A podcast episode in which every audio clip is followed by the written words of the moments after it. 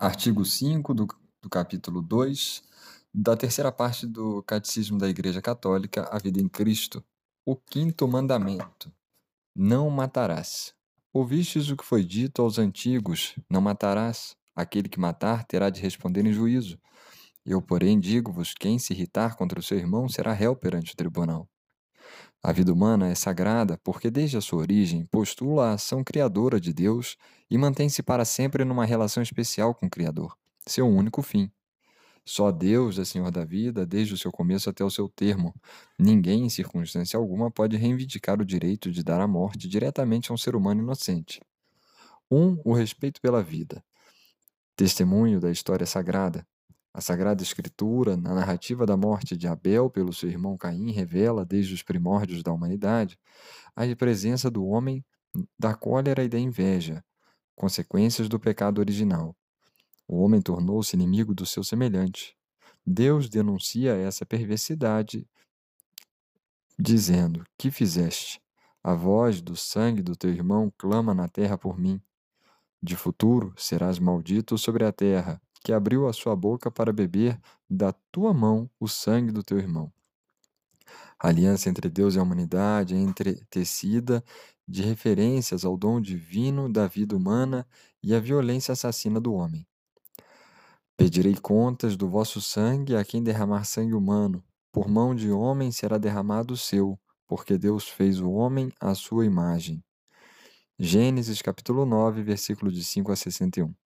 O Antigo Testamento considerou sempre o sangue como um sinal sagrado da vida, e este ensinamento é válido para todos os tempos. A Escritura determina a proibição contida no quinto mandamento: Não casarás a morte do inocente e do justo. O homicídio voluntário de um inocente é gravemente contrário à dignidade do ser humano, à regra de ouro e à santidade do Criador. A lei que o proíbe universalmente válida obriga a todos e cada um, sempre e em toda parte. No Sermão da Montanha, o Senhor lembra do preceito: não matarás, e acrescenta-lhe a proibição da ira, do ódio, da vingança. Mais ainda, Cristo exige do seu discípulo que ofereça outra face, que ame os seus inimigos. Ele próprio não se defendeu e disse a Pedro que deixasse a espada na bainha. A legítima defesa.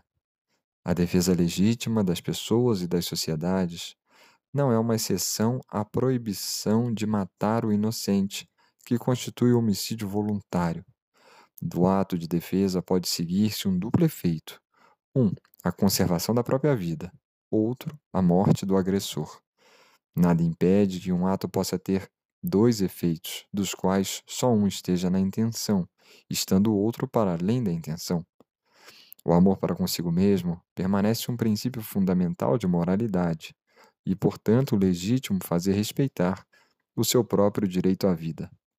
Quem defende a sua vida não é réu de homicídio, mesmo que se veja constrangido a desferir sobre o agressor um golpe mortal.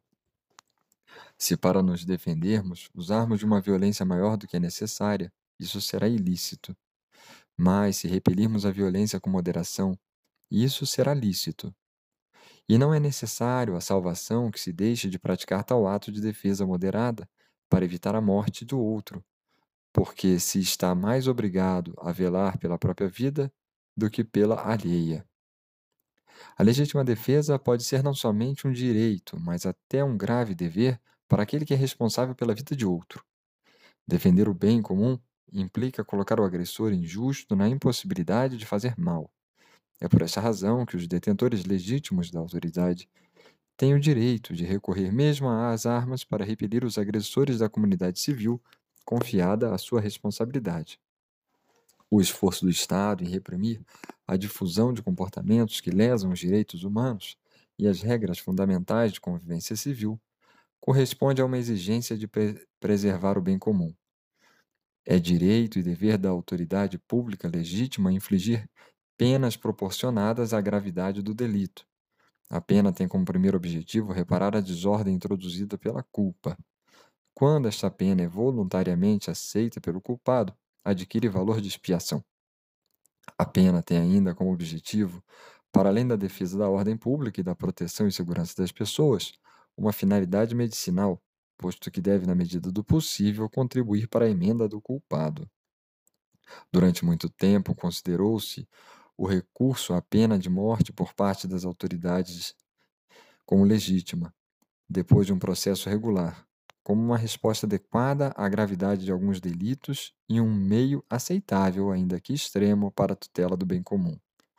Hoje vai se tornando cada vez mais viva a consciência de que a dignidade da pessoa não se perde, mesmo depois de ter cometido crimes gravíssimos. Além disso, difundiu-se uma nova compreensão no sentido das sanções penais por parte do Estado.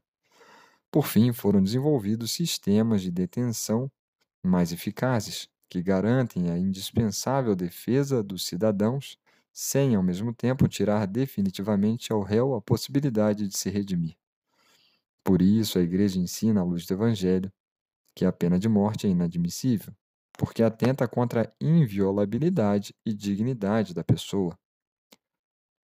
O homicídio voluntário. O quinto mandamento proíbe como gravemente pecaminoso o homicídio direto e voluntário. O assassino e quantos voluntariamente colaboram no assassinato cometem um pecado que brada ao céu. O infanticídio, o fratricídio, o parricídio e o assassinato do cônjuge são crimes especialmente graves, em razão dos laços naturais que eles quebram. Não se pode invocar preocupações de eugenismo ou de higiene pública para justificar qualquer homicídio, ainda que tal seja imposto pelos poderes públicos. O quinto mandamento proíbe fazer seja o que for com a intenção de provocar indiretamente a morte de uma pessoa. A lei moral proíbe expor alguém sem razão grave a um perigo mortal, assim como negar assistência a uma pessoa em perigo. A aceitação pela sociedade humana de fomes mortíferas sem se esforçar por lhe dar remédio, é uma escandalosa injustiça e um pecado grave. Os traficantes, cujas práticas usurárias e mercantis provocam a fome e a morte dos seus irmãos e humanidade, cometem indiretamente homicídio que lhes é imputável. O homicídio involuntário não é moralmente imputável, mas não se é desculpado de falta grave se, sem razões proporcionadas, se proceder de maneira a causar a morte, mesmo sem a intenção de a provocar. O aborto. A vida humana deve ser respeitada e protegida de modo absoluto a partir do momento da concepção, desde o primeiro momento da sua existência. Devem ser reconhecidos a todo ser humano os direitos da pessoa, entre os quais o direito inviolável de todo ser inocente à vida.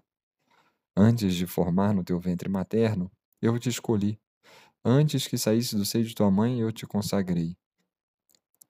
Vós conhecieis já a minha alma, e nada do meu ser vos era oculto, quando secretamente era formado, modelado nas profundezas da terra. A Igreja afirmou desde o século I a malícia moral de todo o aborto provocado, e esta doutrina não mudou, continua invariável. O aborto direto, isto é, querido como um fim e como meio, é gravemente contrário à lei moral. Não matarás o embrião por meio de aborto, nem farás com que morra o recém-nascido. Deus, Senhor da vida, confiou aos homens para que estes desempenhassem, de um modo digno dos mesmos homens, o nobre encargo de conservar a vida. Esta deve, pois, ser salvaguardada, com extrema solicitude, desde o primeiro momento da concepção. O aborto e o infanticídio são crimes abomináveis. A colaboração formal no aborto constitui falta grave. A Igreja pune com a pena canônica da excomunhão este delito contra a vida humana.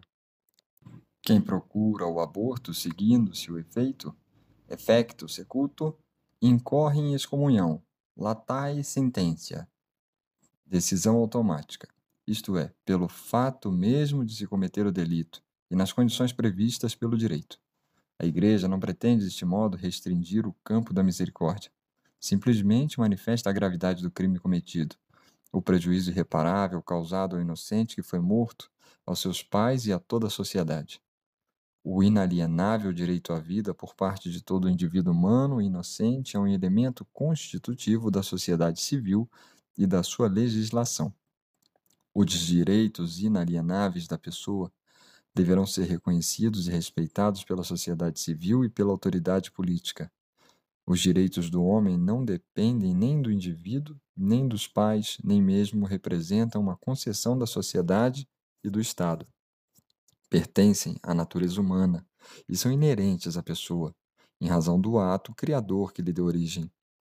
Entre esses direitos fundamentais deve aplicar-se o direito à vida e à integridade física de todo ser humano, desde a concepção até a morte. Desde o momento em que uma lei positiva priva determinada categoria de seres humanos da proteção que a legislação civil deve conceder-lhes, o Estado acaba por negar a igualdade de todos perante a lei. Quando o Estado não põe a sua força ao serviço dos direitos de todos os cidadãos, em particular dos mais fracos, encontram-se ameaçados os próprios fundamentos de um Estado de direito. Como consequência dos respeitos e da proteção que devem ser garantidos ao nasciturno desde o momento da sua concepção, a lei deve prever sanções penais apropriadas para toda violação deliberada dos seus direitos. Uma vez que deve ser tratado como pessoa, Desde a concepção, o embrião terá de ser defendido na sua integridade, tratado e curado na medida do possível como qualquer outro ser humano. O diagnóstico pré-natal é moralmente lícito, desde que respeite a vida e a integridade do embrião ou do feto humano e seja orientado para sua defesa ou cura individual. Mas está gravemente em oposição com a lei moral se previr, em função dos resultados, a eventualidade de provocar um aborto, um diagnóstico, não pode ser equivalente a uma sentença de morte. Devem considerar-se lícitas as intervenções no embrião humano, sempre que respeitem a vida e a integridade do mesmo e não envolvam para ele riscos desproporcionados. Antes tenham em vista a sua cura, as melhorias das suas condições de saúde ou da sua sobrevivência individual. É imoral produzir embriões humanos destinados a serem explorados como material biológico disponível. Certas tentativas de intervenção no patrimônio cromossomático ou genético não são terapêuticas, mas têm em cesta a produção de seres humanos selecionados, segundo sexo ou outras qualidades pré-estabelecidas. Tais manipulações são contrárias à dignidade da pessoa e do ser humano, a sua integridade e a sua identidade única e irrepetível. A eutanásia. Aqueles que têm uma vida deficiente ou enfraquecida reclamam um respeito especial. As pessoas doentes ou deficientes devem ser amparadas para que possam levar uma vida tão normal quanto possível. Quaisquer que sejam os motivos e os meios, a eutanásia direta consiste em pôr fim à vida de pessoas deficientes, doentes ou moribundas é moralmente inaceitável. Assim, uma ação ou uma omissão que de per si ou na intenção cause a morte com o fim de suprimir o sofrimento constitui um assassínio gravemente contrário à dignidade da pessoa humana e ao respeito do Deus vivo, seu Criador. O erro de juízo em que se pode ter caído de boa fé não muda a natureza do ato homicida, ao qual deve sempre ser condenado e posto de parte. A cessação de tratamentos médicos onerosos, perigosos, extraordinários ou desproporcionados aos resultados esperados pode ser legítima. É a rejeição do encarniçamento terapêutico. Não que assim se pretenda dar a morte, simplesmente se aceita o fato de a não poder impedir. As decisões devem ser tomadas pelos pacientes, se para isso tiver competência e a capacidade. De contrário, por quem para tal tenha direitos legais, respeitando sempre a vontade razoável e os interesses legítimos do paciente. Mesmo que a morte seja considerada iminente, os cuidados habitualmente devidos a uma pessoa doente não podem ser legitimamente interrompidos. O uso dos analgésicos para aliviar os sofrimentos do moribundo, mesmo correndo-se o risco de abreviar os seus dias, pode ser moralmente conforme com a dignidade humana, se a morte não for querida, nem como fim nem como meio, mas somente prevista e tolerada como inevitável. Os cuidados paliativos constituem uma força uma forma excepcional da caridade, desinteressada a esse título, devem ser encorajadas. O suicídio. Cada qual é responsável perante Deus pela vida que ele lhe deu. Deus é o Senhor soberano da vida. Devemos recebê-la com reconhecimento e preservá-la para sua honra e salvação de todas as nossas almas. Nós somos administradores e não proprietários da vida que Deus confiou. Não podemos dispor dela. O suicídio contraria a inclinação natural do ser humano para conservar e perpetuar a sua vida. É gravemente contrário ao justo amor de si. Ofende igualmente o amor do próximo, porque quebra injustamente os laços de solidariedade com a sociedade familiar, nacional e humana, em relações em relação às quais temos a obrigação de cumprir. O suicídio é contrário ao amor do Deus vivo. Se for cometido com a intenção de servir de exemplo, sobretudo para os jovens, o suicídio assume ainda a gravidade do escândalo. A cooperação voluntária no suicídio é contrário à lei moral. Perturbações psíquicas graves, a angústia ou o temor grave de uma provação, de um sofrimento, da tortura, são circunstâncias que podem diminuir a responsabilidade do suicida. Não se deve desesperar da salvação eterna das pessoas que se suicidaram. Deus pode, por caminhos que só Ele conhece, oferecer-lhes a ocasião de um arrependimento salutar. A Igreja ora pelas pessoas que atentaram contra a própria vida. O respeito pela dignidade das pessoas. O respeito pela alma do próximo. O escândalo. O escândalo é a atitude ou comportamento que leva outro a fazer o mal. O escandaloso transforma-se em tentador do seu próximo atenta contra a virtude e a retidão, podendo arrastar o irmão para a morte espiritual. O escândalo constitui uma falta grave se, por ação ou omissão, levar deliberadamente outra pessoa a cometer uma falta grave. O escândalo reveste-se de uma gravidade particular conforme a autoridade dos que o causam, ou a fraqueza dos que deles são vítimas. Ele inspirou esta maldição a nosso Senhor mas se alguém escandalizar um destes pequeninos que creem em mim, seria preferível que o suspendessem do pescoço à mó de um moinho e o lançassem na profundeza do mar. O escândalo é grave quando é causado por aqueles que, por natureza ou em virtude da função que exercem, têm a obrigação de ensinar e de educar os outros. Jesus censura-o nos escribas e fariseus, comparando-os a lobos disfarçados de cordeiros. O escândalo pode ser provocado pela lei ou pelas instituições, pela moda ou pela opinião. É assim que se tornam culpados de escândalos os que estabelecem leis ou estruturas sociais conducentes à degradação dos costumes e à corrupção da vida religiosa, ou a condições sociais que voluntária ou involuntariamente tornam difícil e praticamente impossível uma conduta cristã conforme os mandamentos. O mesmo se diga dos chefes da empresa que tornam, tomam medidas incitando a fraude, dos professores que exasperam os seus alunos ou daqueles que, manipulando a opinião pública, a desviam dos valores morais. Aquele que usa dos poderes de que dispõe em condições que induzem a agir mal, tornam-se culpados de escândalo e responsável pelo mal que direto ou indiretamente favorece. É inevitável que haja escândalos, mas ai daqueles que os causa. O respeito pela saúde. A vida e a saúde física são bens preciosos, confiados por Deus. Temos a obrigação de cuidar razoavelmente desses dons, tendo em conta as necessidades alheias e o bem comum.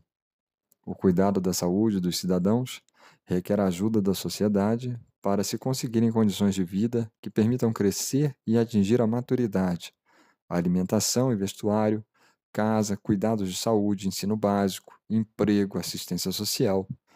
Se a moral apela para o respeito da vida corporal, não é que faça dela um valor absoluto. Pelo contrário, insurge-se contra uma concepção neopagã tendente a promover o culto do corpo, sacrificando-lhe tudo, e a idolatrar a perfeição física e o êxito desportivo, pela escolha seletiva que faz entre os fortes e os fracos. Tal concepção pode conduzir à perversão das relações humanas. A virtude da temperança leva a evitar toda espécie de excessos, o abuso da comida, da bebida, do tabaco e dos medicamentos. Aqueles que, em estado de embriaguez ou por gosto imoderado da velocidade, põem em risco a segurança dos outros e a sua própria, nas estradas, no mar ou no ar, tornam-se gravemente culpados. O uso de estupefacientes causa gravíssimos danos à saúde e à vida humana. A não ser por prescrições estritamente terapêuticas, o seu uso é uma falta grave. A produção clandestina e o tráfico de drogas são práticas escandalosas e constituem uma cooperação direta, pois incitam a práticas gravemente contrárias à lei moral. O respeito pela pessoa e a investigação científica.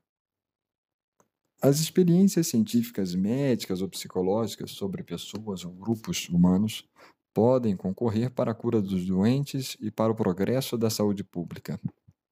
A investigação científica de base, tanto como a aplicada, constitui uma expressão significativa do domínio do homem sobre a criação.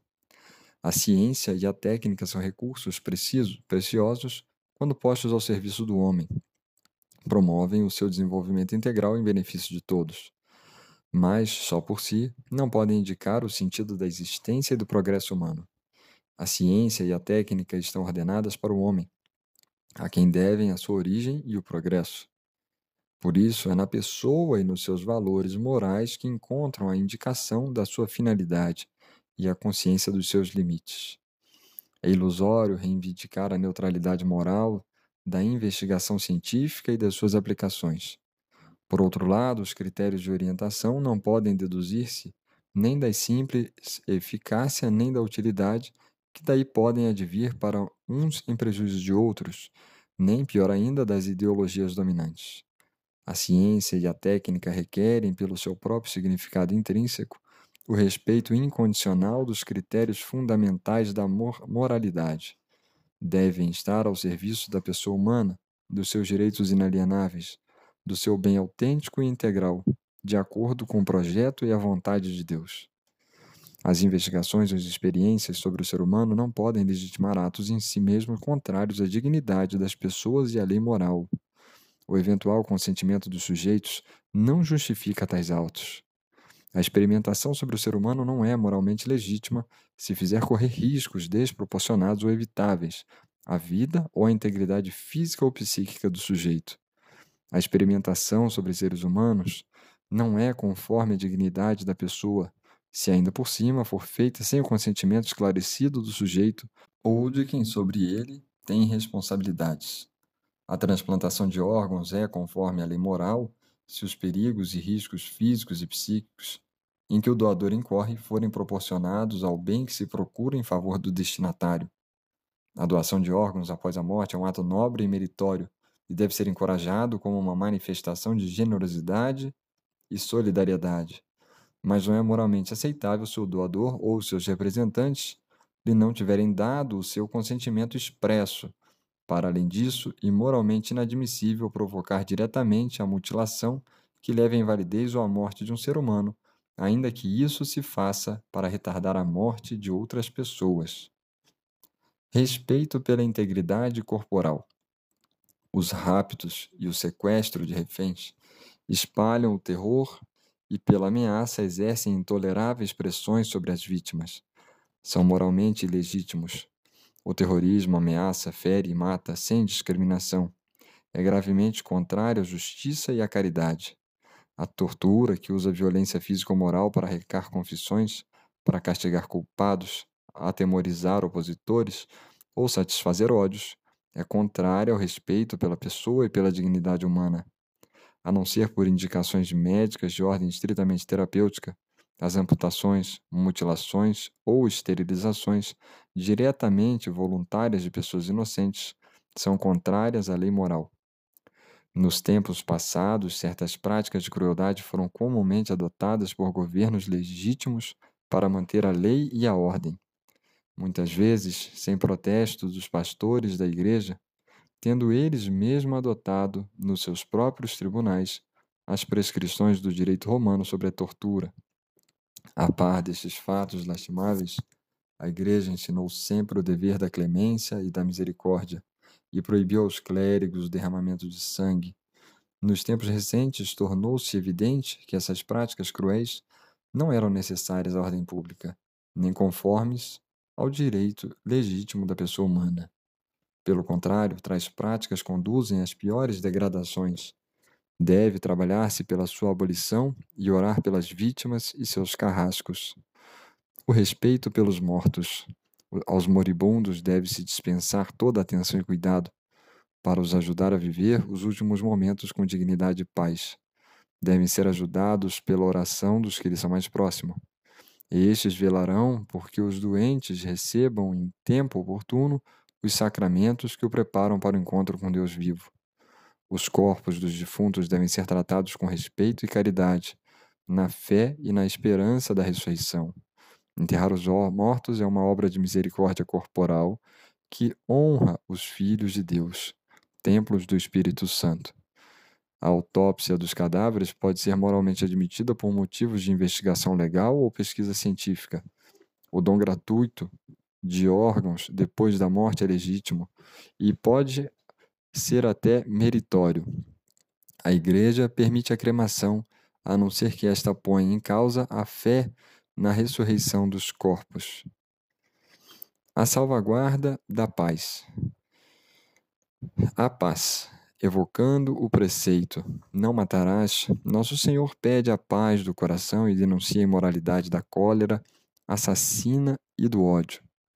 A ira é um desejo de vingança, Desejar a vingança para mal daquele que deve ser castigado é ilícito, mas impor uma reparação para a correção do vício e para conservar o bem da injustiça, isso é louvável.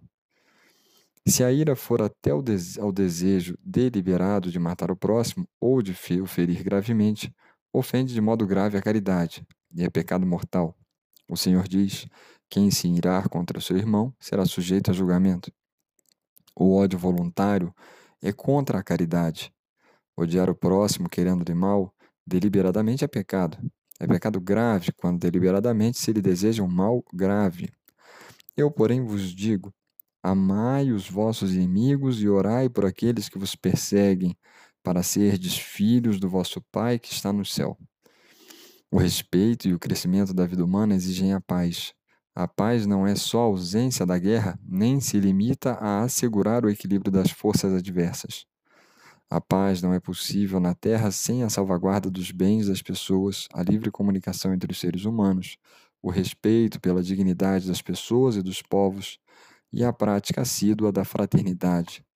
Ela é ela é a tranquilidade da ordem, é obra da justiça e efeito da caridade. A paz terrena é imagem e fruto da paz de Cristo, o príncipe da paz messiânico. Pelo sangue de sua cruz, ele, levando, levando em si próprio a morte, a inimizade, reconciliou com Deus os homens e fez da sua igreja o sacramento da unidade do gênero humano e da sua união com Deus. Ele é a nossa paz e declara bem-aventurados os obreiros da paz.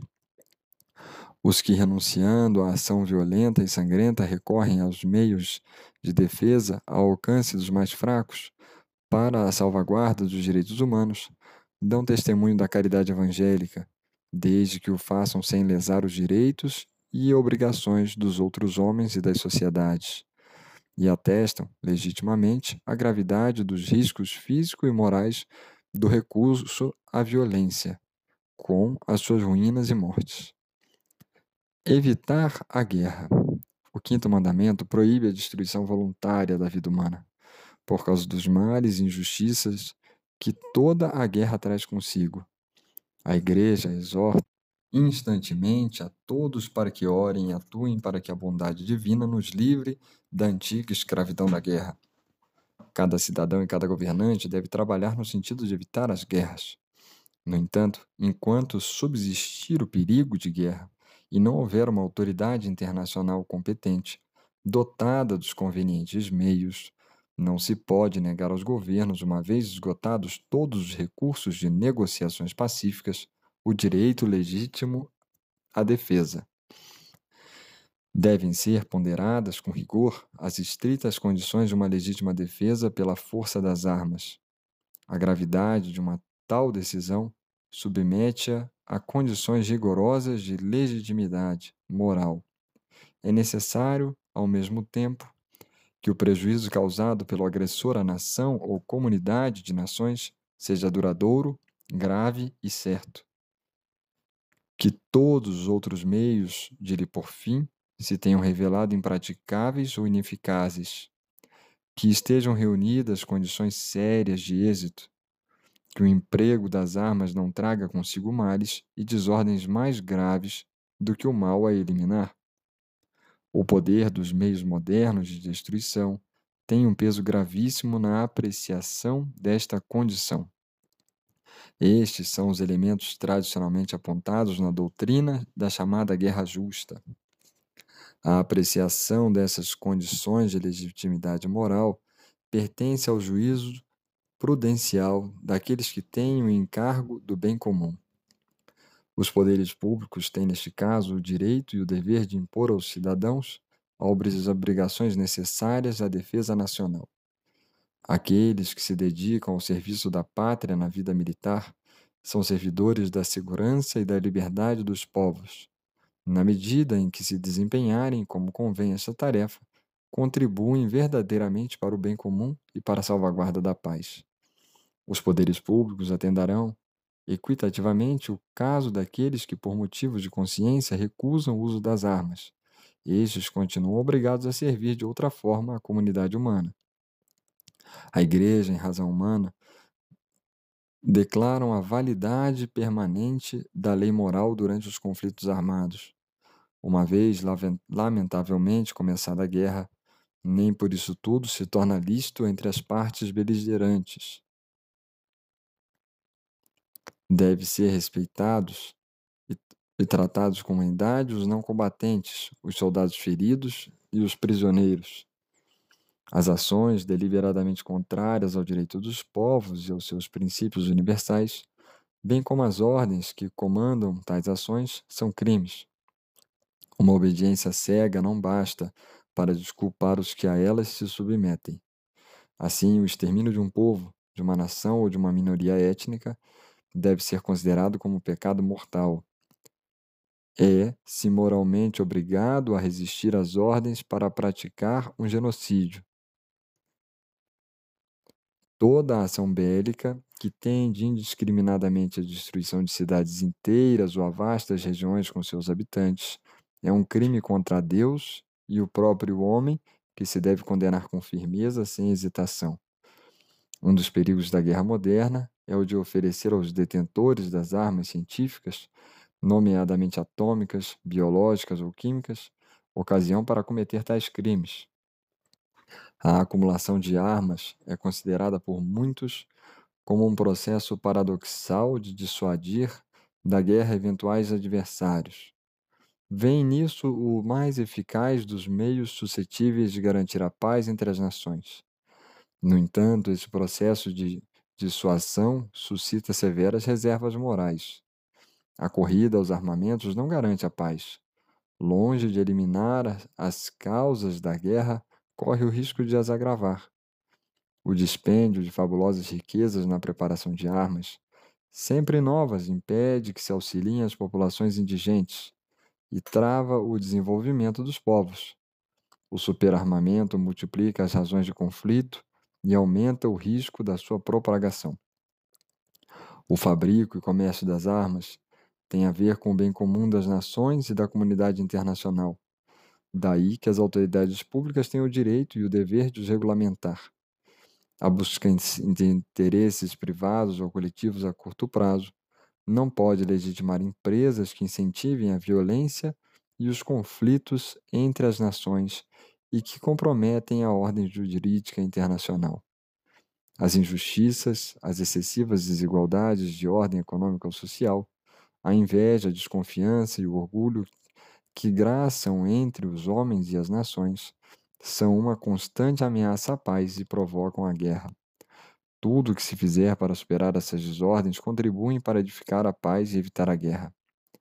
Na medida em que os homens são pecadores, o perigo da guerra ameaça-os e continuará a ameaçá-los até a vinda de Cristo. Mas, na medida em que, unidos na caridade, superam o pecado, superadas ficam também as violências, até que se realizem naquela palavra. Com as espadas forjarão arados, e foices com as lanças. Mas não mais levantará a espada povo contra povo, nem jamais se exercitarão para guerras.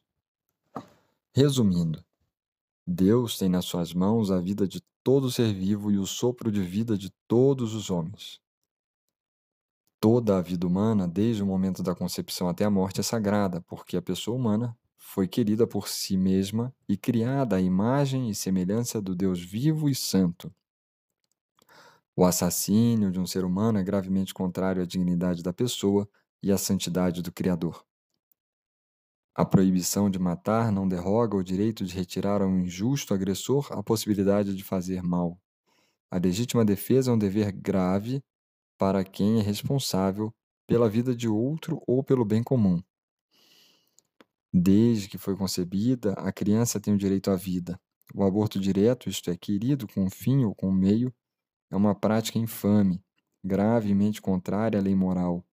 A Igreja pune com a pena canônica de excomunhão este delito contra a vida humana. Uma vez que deve ser tratado como pessoa desde a sua concepção, o embrião deve ser defendido na sua integridade, atendido e cuidado medicamente como qualquer outro ser humano. A eutanásia voluntária, quaisquer que sejam as formas e os motivos, é um homicídio. É gravemente contrária à dignidade da pessoa humana e ao respeito pelo Deus vivo, seu Criador. O suicídio é gravemente contrário à justiça, à esperança e à caridade. É proibido pelo quinto mandamento. O escândalo constitui uma falta grave quando, por ação ou omissão, leva deliberadamente outro a pecar gravemente. Devido aos males e injustiça que toda guerra traz consigo, devemos fazer tudo o que for humanamente possível para evitá-la. A Igreja ora, da fome, da peste e da guerra, livrai-nos, Senhor. A Igreja e a razão humana declaram a validade permanente da lei moral durante os conflitos armados. As práticas deliberadamente contrárias ao direito das gentes e aos seus princípios universais são crimes. A corrida aos armamentos é um terrível flagelo para a humanidade e prejudica os pobres de uma forma intolerável. Bem-aventurados os obreiros da paz, porque serão chamados filhos de Deus.